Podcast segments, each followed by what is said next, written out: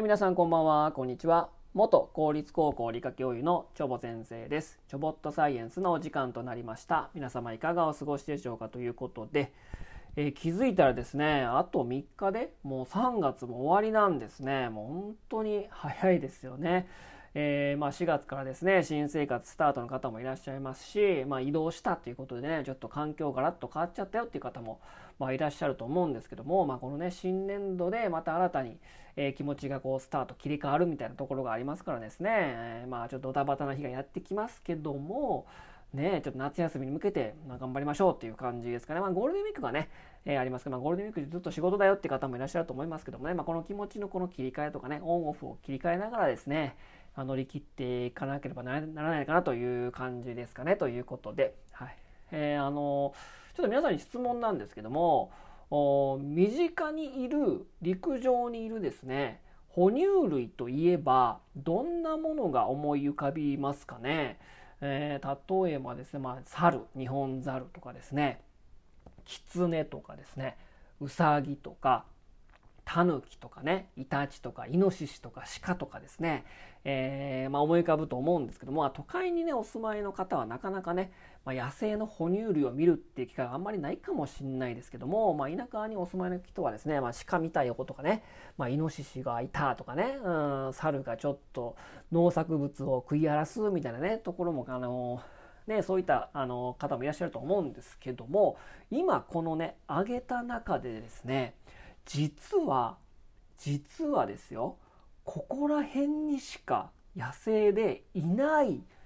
陸上哺乳類、まあ、動物がいるんですけどもどれだと思いましたか？どれだと思いますか？と、ま、いうことなんですけども本当にね、まあ、日本に身近にいて、まあ、日本昔話なんかにも、まあ、登場する、まあ、動物なんですけども、まあ、実はめちゃくちゃレアっていうね、まあ、お話をしたいと思うんですけども。まあ、先ほど挙げたね、えー哺乳類の中でむちゃくちゃレアなのは実はタヌキなんですねもうタヌキね、まあ、カチカチ山とかねもうなんかちょっとほぼ虐待に近いあの物語ですけどもねなんかも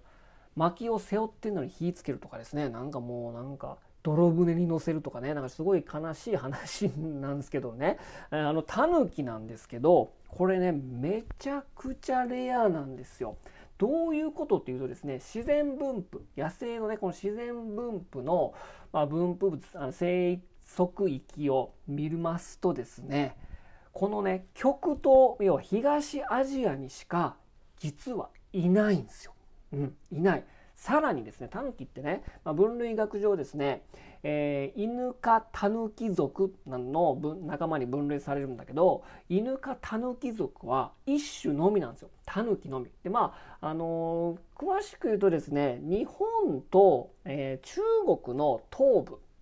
一番端ですね。と、あと、えロシアと中国が接しているところのロシアの東の一番南側にしかいない。で、まあ、大陸側にいるタヌキと、まあ、日本のタヌキは、まあ、学名上は違うので、えーでも種は一緒なので、まあ、亜種みたいな感じなんですね。まあ、今、5種類の亜種がいるんかな。日本の中でも、まあ、エゾダヌキとか、あと、ホンドナヌキっていうんですけど、本種の方にいるはね。まあ、なので、まあ、亜種はいるんだけども、種で見ればですね、一族一種しか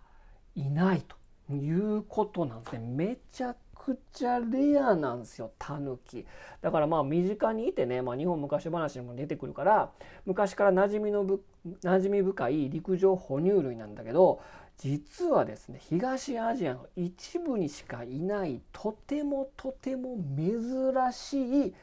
まあ、動物なんでございますねタヌキね。でまあ、あの外来種っていうことで、まあ、東ヨーロッパとか、えーまあ、毛皮が取れるのでで、まあ、輸入してですねそこでまあ自然で広がっちゃったみたいな感じで、まあ、東ヨーロッパにも生息はしてるんだけどもそれは自然分布じゃなくて連れてこられたやつなので、まあ、一応東アジアとかにもいるあ東ヨーロッパにもいるんだけども、まあ、それは外来種としてね扱われているので自然分布じゃないんですねっていうぐらいねタヌキっていうのはもうめちゃくちゃ珍しいんですよ。だからねタヌキ見かけたらもう本当にねもう写真構えてねもう本当に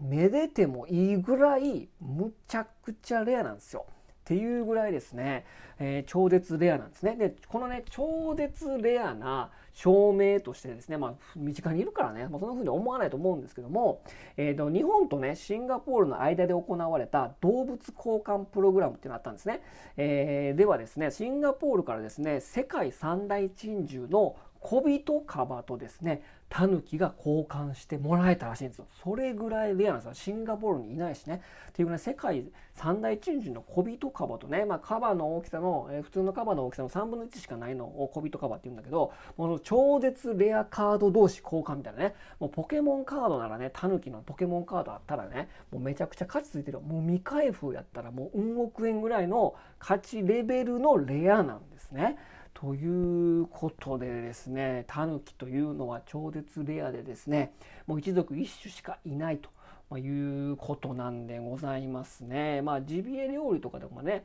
えー、まあ有名で食べたりするんだけどレアなもの食べてるからですね、まあ、他の諸外国にとってみればいやそんなレアなもの食べるみたいなねもうミュウ食べるみたいなもんですよっていうぐらいね、まあ、超絶レアなところ変われば超絶レアということでね実はタヌキというものはですね、まあ、日本に身近にいるかもしれないけども、まあ、非常にレアと。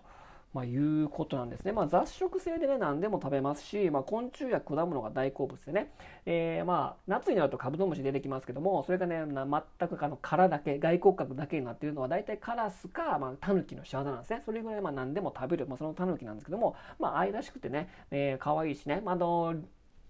えーと、漁師がねバーンって、ね、あのピストル撃ったらですね猟銃撃ったらですねそれに驚いてバタンって倒れて死んだふりするのをタヌケネイリとか言いますので、まあ、ことわざにもなってるしそれが身近なんだけど実は超絶レアというお話をしましたね。名声タヌキポンポコリンでしたっけ？